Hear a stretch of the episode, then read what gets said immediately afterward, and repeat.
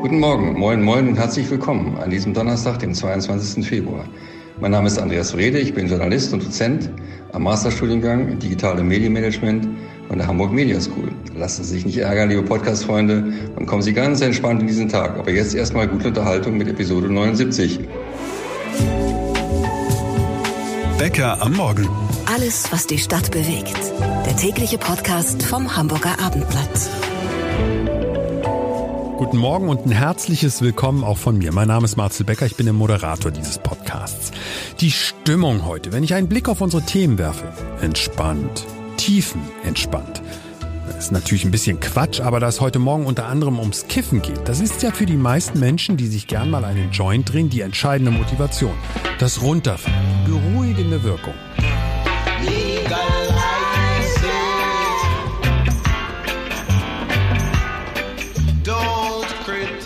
Warum hören wir heute Morgen überhaupt in diese Kifferhymne von Peter Tosch rein? Weil in der Bundes-SPD wird der Widerstand gegen das geplante Gesetz zum geregelten Umgang mit Cannabis immer stärker. Wir hören dazu gleich einen SPD-Bundestagsabgeordneten aus Hamburg, der trotzdem zu 100 Prozent für das Gesetz ist. Dazu einmal der Blick unter anderem in Richtung Ärzte hier in Hamburg. Wie ist bei denen die Stimmungslage, wenn sie auf das geplante Gesetz blicken? Deutliche Aussagen, das kann ich schon mal versprechen, aber in welche Richtung? Besprechen wir in wenigen Minuten. Als Abschluss für das berauschende Thema hören wir noch eine Hamburger Stimme, die uns berichtet, wie das denn in unserem Nachbarland Holland läuft, beziehungsweise früher gelaufen ist. Zum Ende von dieser Episode noch der Wechsel von, Achtung, von Hanf zu Hafer. Für dieses schlechte Wortspiel werde ich wohl ins Abendblatt interne Phrasenschwein einzahlen müssen, aber inhaltlich ist das voll korrekt. Wir reden über das Ende vom Köln Haferland Store in der Innenstadt sowie über den aktuellen Stand beim Alsterhaus Insolvenzverfahren. Das alles jetzt. Hier riecht es komisch, das ist weil Wir kiffen. und manchmal kommt die Polizei. Ich baue mir jetzt mal so ein Teil. Für die Jüngeren. Hier singt Stefan Raab. Der Mann war mal als Moderator und Entertainer in Deutschland eine ganz große Nummer. Und mit seinem Kiffer-Song kam er 2001 in Deutschland immerhin bis auf Platz 3. Jetzt ist der Song tatsächlich inhaltlich wieder aktuell. Denn so soll's kommen, und zwar ab dem 1. April. Der Eigenanbau und der Besitz bestimmter Mengen von Cannabis für Volljährige wird dann per Gesetz erlaubt sein. Nun hakt's aber im Vorfeld in der SPD. So sieht es zumindest aus. Es gibt ein paar Sozialdemokraten, die plötzlich der Meinung sind, dieses Gesetz können wir nicht mittragen. Unter anderem die beiden Bundestagsabgeordneten Sebastian Hartmann und Sebastian Fiedler. Ebenfalls dagegen ist der SPD-Mann Lars Castellucci, immerhin Vorsitzender des Innenausschusses. Wir sagen jetzt erstmal guten Morgen zum Hamburger Bundestagsabgeordneten Falco Drossmann, ebenfalls SPD. Die eben erwähnten Namen Castellucci, Fiedler und Hartmann sagen Ihnen was, Herr Drossmann, oder? Ja, natürlich. Das sind drei ganz tolle Kollegen aus meiner SPD-Bundestagsfraktion. Ja, das Problem ist ja nur, so toll wie die auch sind, die wollen nicht mehr für dieses Gesetz stimmen, für das ja ursprünglich mal, dafür ist ja die Ampel unter anderem mit angetreten. Was ist denn da los? Also das müssen Sie die drei fragen. Es gab sehr intensive Auseinandersetzungen, sehr sehr tiefgehende Anhörungen zu dem Thema. Es geht ja ums Cannabisgesetz. Äh, darauf äh, sprechen Sie an. Und ich glaube, die drei haben angekündigt, nicht dafür zu stimmen. Wir warten mal ab, ob sie dafür stimmen oder nicht. Es laufen gerade auch noch mit den dreien sehr viele Gespräche. Na, es wird noch besser. Es gab eine Probeabstimmung.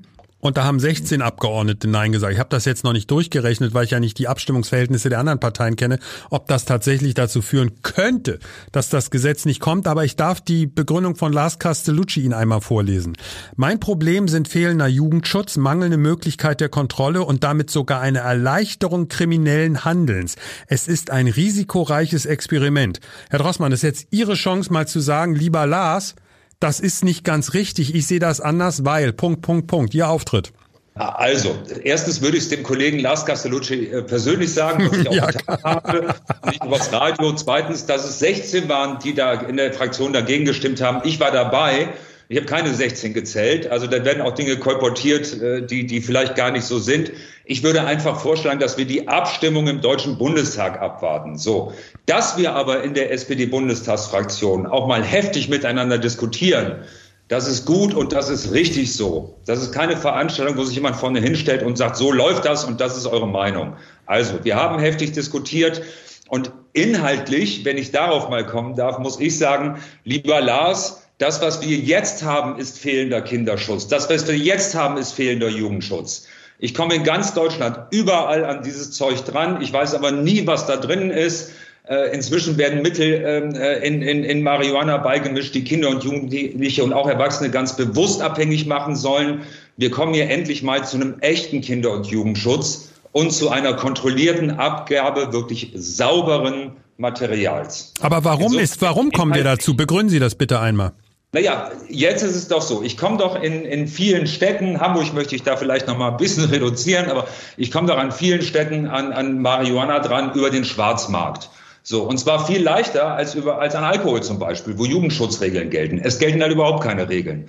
Und ähm, äh, trotzdem wird es überall verwandt, überall benutzt. Hunderttausende von Strafverfahren, die wir in den letzten Jahren hatten äh, zu dem Thema. Und das ist ganz oft verunreinigtes Material was da genommen wird, was gestreckt wird, was auf dem Schwarzmarkt, äh, also wie gesagt, nur darum geht, Kapital zu erwirtschaften. Wir nehmen jede Kapitalinteressen aus diesem, aus dieser legalen Abgabe heraus, ähm, und es wird sehr reines, sehr sauberes Material geben für selbstbestimmte erwachsene Menschen. Das ist der eine Punkt an der Geschichte. Also ich stolper so ein bisschen darüber, dass, äh, ich will jetzt den armen Mann ja hier gar nicht vorführen, aber er hat es ja nun mal in die Welt gesetzt. Er sagt Erleichterung kriminellen Handelns. Das ist natürlich für jemand wie Sie, Sie waren Soldat und Polizist, ist doch korrekt, ne? Ist das schon ein, ich sag mal, ein deutliches Statement. Friendly Fire könnten wir jetzt auch sagen, unter dem, unter dem Beschuss stehen sie gerade oder andere SPD-Abgeordnete, die nicht seiner Meinung sind. Kriminellen, also Erleichterung kriminellen Handels. Ich finde, das ist zumindest ein heftiger Vorwurf. Der muss ja nicht stimmen. Wie können Sie den entkräften? Also ich habe diesen Satz von Lars Castellucci auch gehört. Er hat ihn nicht näher erläutert. Ich bin der Auffassung, dass wir gerade kriminelles Handeln, das gesamte System basiert doch jetzt nur auf kriminellem Handeln. So. Und ich nehme genau dieses kriminelle Handeln raus und gebe die Möglichkeit, selbstbestimmten Menschen auch sauberes Material selber herzustellen. Und das ohne Kapitalinteressen, weil jeder Handel verboten ist. Insofern verstehe ich nicht ganz genau, was der Kollege damit meint, aber es hört sich natürlich erstmal sehr pointierend und gut an. Naja, und das Wichtigste ist ja, Herr Drossmann, dass Sie dazu Stellung nehmen und uns das einmal erklären, weil, um ehrlich zu sein, ich bin hin und her gerissen. Ich kann es gar nicht hundertprozentig beurteilen. Was ich mich die ganze Zeit nur frage, und vielleicht bin ich da ein bisschen einseitig unterwegs, aber am meisten, am meisten interessiert mich eigentlich, wie wir Jugendliche davor schützen können oder aber vor dem vor dem schlechten Zeug schützen können. Sie haben es ja eben selber angesprochen. Wird sich denn auf der berühmten Schulhofsituation irgendwas ändern durch dieses Gesetz oder bleibt da erstmal alles gleich? Ich komme an dieses Zeug überall dran. Mhm. So, das ist Realität. Äh, auf dem Land, in den Städten und, und überall. Ähm, und äh, ähm, in, in dem neuen Gesetz, ich muss es nochmal sagen, oder in diesem neuen Gesetz gibt es legale Möglichkeiten, aber ganz bewusst nicht für Kinder und Jugendliche. Die Weitergabe an die ist explizit ausgeschlossen und bleibt ein strafbarer Akt. Äh, deshalb, ähm, äh, ich hoffe, dass wir den Schwarzmarkt damit deutlich zurückdrängen können. Das sagen auch fast alle Expertinnen und Experten, die sich mit dem Thema befassen. Ganz ausschließen, dass Kinder und Jugendliche sich das Zeug besorgen, das kann nur die Polizei. Aber das hat nichts mit diesem Gesetz zu tun. Nochmal ein Blick in die Zukunft. Also wir haben jetzt von Ihrer Seite aus verstanden, vor allem was die Intention bei diesem Gesetz ist und was Sie sich davon versprechen. Wir können bestimmte Sachen schlicht und ergreifend nicht ausschließen. Damit müssen wir leben. Aber wir können versuchen, sie einzuschränken. Das gebe ich doch ungefähr wieder, oder? Also Sie versuchen Einfluss zu nehmen, dass der Schwarzmarkt deutlich zurückgedrängt wird. Das ist doch das Wichtigste an diesem Thema dass der Schwarzmarkt deutlich zurückgedrängt wird, aber auch tatsächlich, dass wir Hunderttausende von sinnlosen Strafverfahren und mhm. eine komplette Überlastung von Polizei, Staatsanwaltschaften und Gerichten, dass wir damit endlich mal aufhören. Am Ende werden wir es ausprobieren müssen. Es haben sich jetzt viele schlaue Menschen darüber Gedanken gemacht, darüber wird abgestimmt. Und wenn das Gesetz zustande kommt, also beziehungsweise wenn, ist gar nicht die richtige Frage. Es wird Ihrer Meinung nach zustande kommen, weil Sie kennen sich natürlich über die Machtverhältnisse, über die Abstimmungsverhalten auch von den Kollegen von anderen Parteien wahrscheinlich gut aus. Sie sagen, das Gesetz kommt. Ich, ich gehe jetzt derzeit davon aus, ich habe keine anderen Informationen, dass es eine Mehrheit im Deutschen Bundestag für dieses Gesetz geben wird. Denn die Frage, die ich mir sofort stelle, das war ja eins der Hauptthemen. Ich will sie jetzt gar nicht hier in irgendeine so Diskussion reindrängen, aber wenn wir schon mal einen Bundestagsabgeordneten dran haben, angenommen, das Gesetz würde nicht kommen, kann das die Koalition zum Killen bringen? Es gab es jetzt mehrere, drei Gesetze, zwei Gesetze, die gescheitert sind, die ich mir so unglaublich gern gewünscht hätte. Das eine war eine Impfpflicht, über die wir abgestimmt haben. Da ist der Deutsche Bundestag gescheitert. Das zweite war eine, eine, eine Abstimmung, wo wir über Sterbehilfe gesprochen haben, weil wir ein Verfassungsgericht haben, das uns gesagt hat, unsere jetzigen Regelungen sind verfassungswidrig und wir brauchen eine neue. Und der Deutsche Bundestag ist gescheitert da an diesen Mehrheiten. Und trotzdem ist die Regierung nicht auseinandergebrochen. Ehrlicherweise ich glaube, es wird eine Mehrheit dafür geben ähm, äh, und äh, davon gehe ich jetzt einfach mal aus. Der Hamburger Bundestagsabgeordnete Falco Drossmann von der SPD. Vielen Dank. Also, seine Hoffnung, das Gesetz wird vieles verbessern. Kann sein. Ich muss ehrlich sagen, und ich weiß nicht, wie Sie das sehen, liebe Podcast-Freunde, mir sind die Erwachsenen, die das Zeug konsumieren, relativ egal. Der Kern des Problems bei der Diskussion um Cannabis sind meiner Meinung nach die Kiddies. Unsere Lokalreporterin Miriam Opresnik hört jetzt schon mal mit. Sie hat sich nämlich sehr ausführlich mit dieser Materie beschäftigt. Was sagen Ärzte und andere Experten hier in Hamburg dazu, Miriam? Wie gefährlich ist Kiffen für Menschen, ich sag mal unter 21? Dramatisch gefährlich, würde ich es einfach so zusammenfassen. Also ich denke, da sind sich alle einig. Äh, man muss vielleicht einmal vorweg sagen, dass natürlich diese geplante Gesetzesänderung eigentlich erstmal nichts für Kinder und Jugendliche ändern soll. Das bleibt natürlich auch weiterhin für die verboten. Aber, und jetzt kommt das große Aber, die Experten sind sich eigentlich einig, dass diese Legalisierung zu einer reduzierten Risikowahrnehmung führt und damit eben auch zu einer Konsumsteigerung. Das heißt, wenn man den Kindern jetzt suggeriert, du, das ist für Erwachsene freigegeben, dass die dann denken, ach ja, super, da ist das ja auch nicht gefährlich, dann können wir das ja auch mal probieren. Und das ist, glaube ich, ein ganz großes, äh, eine ganz große Gefahr, die jetzt mit dieser Legalisierung einhergeht. Gibt es dafür irgendwelche Erfahrungswerte oder ist das jetzt einfach nur eine Einschätzung von den Experten, mit denen du gesprochen hast? Nee, es gibt da äh, Studien aus anderen Ländern zu, die eben eindeutig belegen, dass äh, der Cannabiskonsum zunimmt, auch wenn man dort ähnlich wie in Deutschland nur vorgesehen hat, dass es für Erwachsene legalisiert wird, führt das trotzdem dazu, dass es auch bei Kindern und Jugendlichen zunimmt. Ich glaube, es gibt da Studien aus den USA, wonach der bei Kindern und Jugendlichen dann um 10 bis 15 Prozent zugenommen hat, der Cannabiskonsum. Was ja, ich sag's jetzt mal so von aus der Spießerwarte, die ich hier vertrete, eine Katastrophe wäre, weil wir ja wissen, wie viel schon in diesem Alter gekifft wird. Genau, das ist ein ganz guter Punkt, den du ansprichst. Also man kann sagen, dass Cannabis jetzt schon bei den illegalen Drogen die beliebteste Droge bei Heranwachsenden ist. Da gibt es so eine Schulbestudie, die das regelmäßig abfragt bei den 14- bis 17-Jährigen. Und da ist bei der letzten Studie eben rausgekommen, dass ein Fünftel, also 20 Prozent der Jugendlichen angegeben haben, dass sie schon einmal gekifft haben. Und was ich noch viel bedenklicher finde, 10 Prozent haben angegeben oder gelten als aktuelle Cannabiskonsumenten, weil sie eben innerhalb der letzten 30 Tage gekifft haben. Also das muss man sich mal vor Augen führen. Ne? 10 Prozent der 14- bis 17-Jährigen haben in den letzten ähm, 30 Tagen gekifft. So, jetzt haben wir diesen einen Punkt der Menge.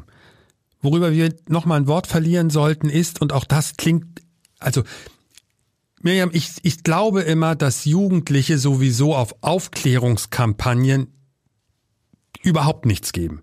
Also wenn ich mhm. mir vorstelle, dass der Staat hat er ja vor, die Bundesregierung will ja eine Aufklärungskampagne starten. Da sage ich doch, ja. da sagt doch ein 15-, 16-Jähriger, Gähn, das interessiert mich doch sowieso nicht, weil es hat ja auch was Rebellisches. Es ist ja nicht nur so, dass die Kinder aus Stress sagen, ich muss kiffen, weil die Schule überfordert mich. Heutzutage ist alles so stressig. Mein Leben ist so stressig. Ich muss runterkommen. Mag das eine sein. Das andere ist ja aber auch eine gewisse Rebellion. Wissen wir doch von uns selbst, was wir alles als Jugendliche für Mist gebaut haben. So.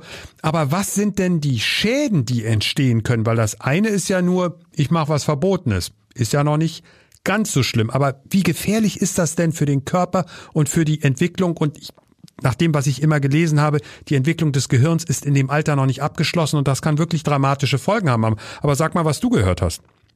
Genau, und was wir nochmal äh, eindeutig sagen müssen, die Entwicklung des Gehirns gilt wohl bis 25 Jahre nicht abgeschlossen. Also wir reden hier nicht Oha. im Zeitfenster 14 bis 18.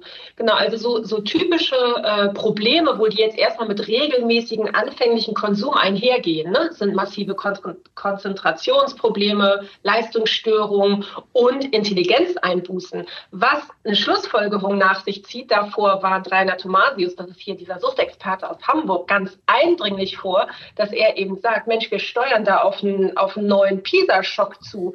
Wenn wir jetzt wirklich mehr Jugendliche haben, die Cannabis konsumieren und das auch tagsüber machen, dann sind die in der Schule einfach total unkonzentriert, können nicht mehr so gut zuhören, im Unterricht nicht mehr folgen. Und dann meint er, da möchte ich nicht sehen, was bei der nächsten PISA-Studie rauskommt.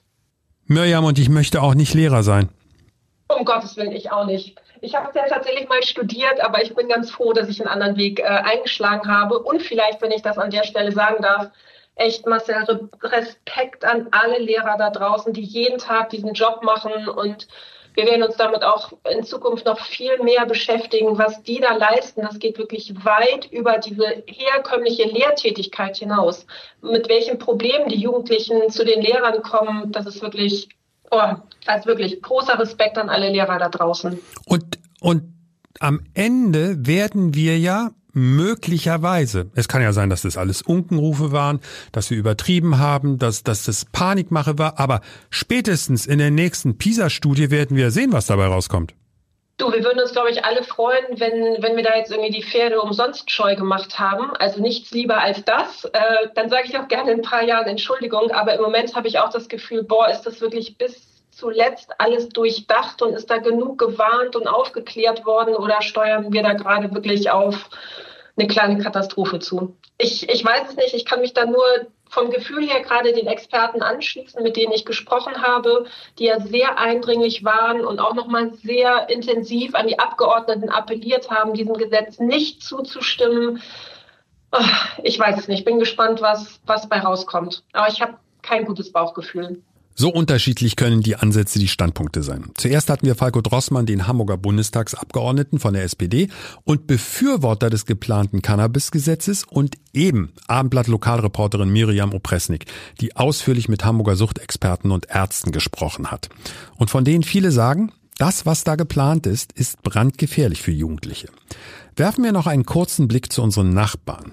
Welches Land bietet sich als beispielhaft beim Thema Kiffen an? Richtig, die Niederlande. Unsere Reporterkollegin Annika Würz kann beim Thema Niederlande mitreden. Wir erwischen sie gerade unterwegs auf ihrem Handy. Annika, wie lange warst du in den Niederlanden und was hast du dort gemacht? Ich war 2018 in Holland für gute sechs Monate. Ähm, das war nach dem Abi quasi mein Auslandsaufenthalt und ich habe dort auf einem Campingplatz gearbeitet. Nun kann ich mir vorstellen, dass du auf dem Campingplatz natürlich mit vielen sag mal auch jungen Leuten zu tun hattest.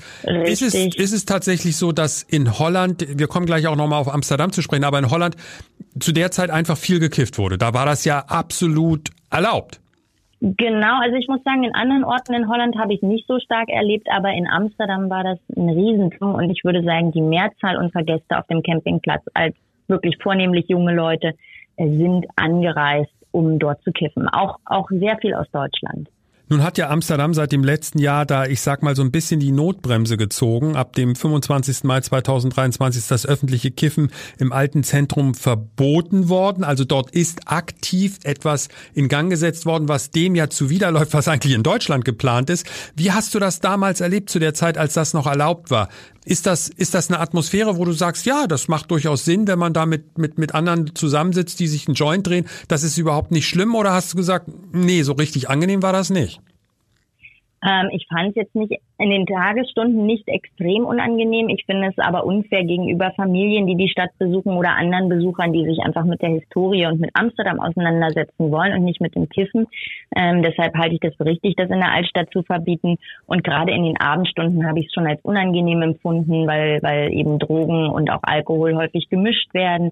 Ähm, und das, das war keine schöne Atmosphäre. Und es sorgte natürlich auch dafür, dass die Geschäfte, die in der historischen Altstadt aufmachen, halt vor allem so Fressboden sind und Coffeeshops, ne, eben alles, was so ein Kiffer dann, dann braucht.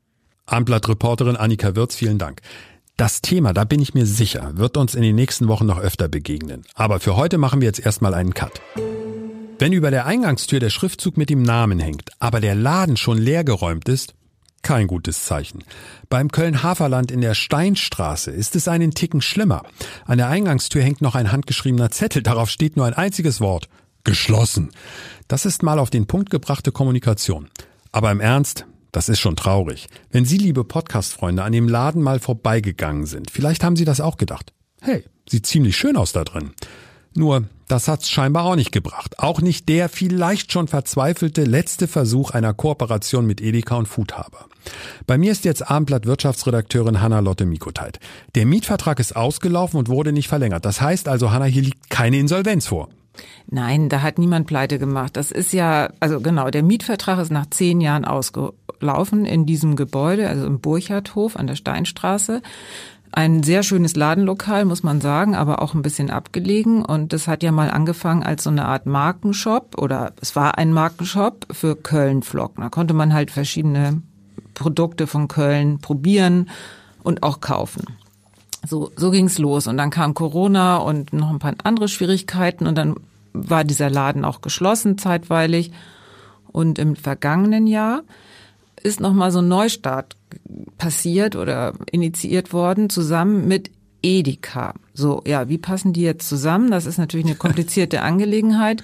Und dann haben sie das so ein bisschen so konstruiert, sie haben da aus einen Future Food Store gemacht. Hm. Und die Idee war, dass man dort eben neue Lebensmittelprodukte kaufen kann. Und das ist auch was, was und sagen wir mal Lebensmittel, die eben nicht äh, auf Fleisch basieren, sondern eben mhm. vegan sind, vegetarisch sind, irgendwie neu, also ja, zukunftsträchtig vielleicht auch sind und modern. Und da sieht sich ja Kölnflocken auch. Die sind natürlich mit ihrem Hafer mega im Zeitgeist eigentlich. Ne? Das ist eine ganz alte traditionelle Marke, aber heute ist Hafer ein sehr, sehr wichtiges Getreide und Nahrungsmittel, super gesund. Und da setzen die jetzt drauf. Und das war die Idee für diesen neuen Shop aber hat scheinbar nicht funktioniert. Nee, und ich fand auch immer, wenn ich da vorbeigegangen bin, die Kombination von den von dem, was dort angeboten wurde, so von den Marken und den Läden, diese Konzeptionsidee, also ich habe es nicht richtig hundertprozentig beim Vorbeigehen verstanden und ich glaube, das ist immer schlecht, wenn du es nicht sofort raffst sozusagen. Dann gab es ja auch abends Veranstaltungen um, rund um gesunde Ernährung und dergleichen, das sind ja tolle Ideen erstmal, aber es hat nicht funktioniert, jetzt wird der Mietvertrag nicht verlängert. Und da fragen wir uns dann natürlich sofort, Hanna, und äh, da bist du die Expertin für, das ist eine Idee, die einfach nicht funktioniert hat. Wir können daraus jetzt noch nichts ableiten auf den allgemeinen momentanen Zustand der Hamburger City. Ja, das genauso würde ich es auch sehen. Das ist jetzt diese Idee hat nicht funktioniert. Letztendlich ist ja gut, wenn neue Ideen mal ausprobiert werden und man sagt, okay, nach einem nicht mal einem Jahr muss man in diesem Fall sagen, hat nicht funktioniert, das war's jetzt, finde ich vollkommen okay. Das hat aber nichts damit zu tun, dass die Innenstadt insgesamt in der Krise ist, aus meiner Sicht, sondern es ist einfach nur so ein, so ein Nebeneffekt davon. Ähm, ich glaube auch nicht, dass dieser Laden woanders funktioniert hätte in dieser Form. Das ist ein hartes Urteil, aber ich gebe dir recht. Die haben ja daran so lange immer wieder rumprobiert, halt diese zehn Jahre. Und wahrscheinlich reicht es einfach nicht, irgendwelche Flocken in einen Laden zu stellen. Also, und ich fand, das darf ich jetzt an der Stelle mal sagen, das Projekt ist ja vorbei. Ich war da ab und zu tatsächlich drin und habe mir das angeguckt, weil ich den Laden auch wirklich schön fand. Der war wirklich toll gemacht, aber ich fand ihn ganz schön teuer. Ja, das sind alles Aspekte dafür, aber das, ich glaube auch einfach, dass diese reinen Markenshops jetzt gerade für Lebensmittel, das hatte seine Zeit und diese Zeit ist scheinbar vorbei. Das gibt es so nicht mehr. Das hat auch was mit Corona zu tun. Das hat sich geändert. Aber Hanna, wir sind jetzt in der Innenstadt und natürlich, wenn ich dich schon hier habe, fragen wir natürlich gleich mal nach. Wie sieht's denn jetzt eigentlich aktuell mit dem größten Sorgenkind, würde ich sagen, in der Hamburger Innenstadt aus, mit dem Alsterhaus? Gibt's was Neues? Tatsächlich leider nein. Also es ist das ist aber keine gute Nachricht eigentlich. Ja, jein. Also es läuft ja ein Insolvenzverfahren und das bedeutet natürlich, die sind jetzt hinter den Kulissen dabei und gucken, wer kann da wer kann da finanziell einsteigen, wie können wir auch diese ganzen Ansprüche, die ähm, Schulden, die dieses Unternehmen ja aufgehäuft hat, irgendwie befriedigen. Das sind sehr, sehr komplexe Abläufe. Mir wäre es auch lieber, es wird schneller gehen, aber tatsächlich ähm, gibt es ja diese drei Monats Frist und die ist natürlich noch lange nicht abgelaufen. Wann läuft die ab? Ich meine im April. So, das heißt aber, die wichtigste Info jetzt für alle Hamburger, sie können ganz normal dort weiterhin einkaufen. Oder gibt's Einschränkungen? Es gibt Einschränkungen. Also ich war jetzt diese Woche noch nicht im Alsterhaus. Ähm, in der letzten Woche war es so, dass noch immer Teile von, von Bereichen abgesperrt waren. Zum Beispiel dieser Lederwaren- und Taschenhändler Liebeskind. Da stehen alle Produkte in, im Alsterhaus, kann man anschauen, aber man kann nichts kaufen weil ähm, Liebeskind eben noch offene Rechnungen offensichtlich hat mit dem Unternehmen KDW Group, die ja dahinter stehen, hinter dem Alsterhaus. Die sind nicht bezahlt worden. Jetzt sagt, sagen die, nein, wir können jetzt hier nichts verkaufen, weil wir Angst haben, dass wir dann das Geld für diese Produkte auch nicht bekommen. Das läuft ja alles über ein Kassensystem. Und so ist es in anderen Abteilungen im Alsterhaus auch. Also bei den Heimtextilien zum Beispiel, also da so Handtücher und so, da waren die ganz, das ganze riesige Regal mit Frottee-Handtüchern von äh, Löwe, heißt die Firma, kennt man vielleicht, komplett abgesperrt. Aber Ach. ich weiß nicht, was da der aktu ganz aktuelle Stand ist. Ähm, die sind am Verhandeln und das Alsterhaus und KDW Group sagt ja, wir wollen dieses Problem lösen. Wir wollen, dass so schnell wie möglich alle Produkte wieder erhältlich sind. Zwei Themen auf einmal. Unsere Wirtschaftsredakteurin Hanna-Lotte Mikotay zum einen über den geschlossenen Köln-Haferland-Shop und über die angespannte Situation rund um das Alsterhaus. Danke, Hanna. Darf ich kurz am Ende von Episode 79 noch eine Warnung aussprechen? An alle Serienfans da draußen. Wenn einer von Ihnen, einer von euch im Moment psychisch etwas angeschlagen ist, ein paar Probleme mit sich rumträgt, dann auf gar keinen Fall die aktuelle Staffel von True Detective anschauen spielt am Polarkreis in fast durchgehender Dunkelheit und ist inhaltlich genauso düster wie das Licht. Mit Judy Foster in der Hauptrolle, hervorragend auch in den anderen Rollen besetzt. Spannende Story, aber nach dem Anschauen musst du zu stimmungsaufhellenden Substanzen greifen. Und daran kann auch ein Abtempo-Song der Beatles, der zumindest in der ersten Folge eine tragende Rolle spielt, nichts ändern. Also an der Stimmung kann der nichts ändern. Ende der Warnung. So, Jetzt folgt, die täglichen Bäcker am Morgenhörer wissen das, unser Nachrichtenüberblick. Spätestens danach sind Sie mit allem Wichtigen aus dieser Stadt rundum versorgt. Bis morgen und bye bye. Der Hamburg Nachrichtenüberblick bei Bäcker am Morgen. Ich bin Holger Dilk. Schönen guten Morgen. In der City sind am Abend mehrere hundert Menschen gegen den geplanten Einstieg der Reederei MSC bei der Hala auf die Straße gegangen. Die rund 500 Teilnehmer zogen von der Konzernzentrale der Hala in der Speicherstadt bis zur Wirtschaftsbehörde in der Neustadt. Das Motto Unser Hafen, nicht euer Casino. Der Baustopp beim Elbtower hat nun dazu geführt, dass ein sogenannter Ankermieter für die geplanten Büroflächen abgesprungen ist. Die Hamburger Kommerzialbank hat bestätigt, vom Mietvertrag zurückgetreten zu sein. Die Unsicherheiten über den Weiterbau am Hochhaus in der Hafen City sei zu groß, teilte das Unternehmen mit. Im vergangenen Jahr haben sich in Hamburg so viele Beschäftigte krank gemeldet wie noch nie. Das geht aus einer Erhebung der AOK hervor. Im Schnitt seien jeden Tag rund 6 Prozent der Versicherten krank gewesen. Im Vergleich zum Vor-Corona-Jahr 2019 war das ein Plus von einem Prozentpunkt. Ein Podcast von Funke. Weitere Podcasts vom Hamburger Abendblatt finden Sie in unserer Abendblatt Podcast App und auf abendblatt/podcast. slash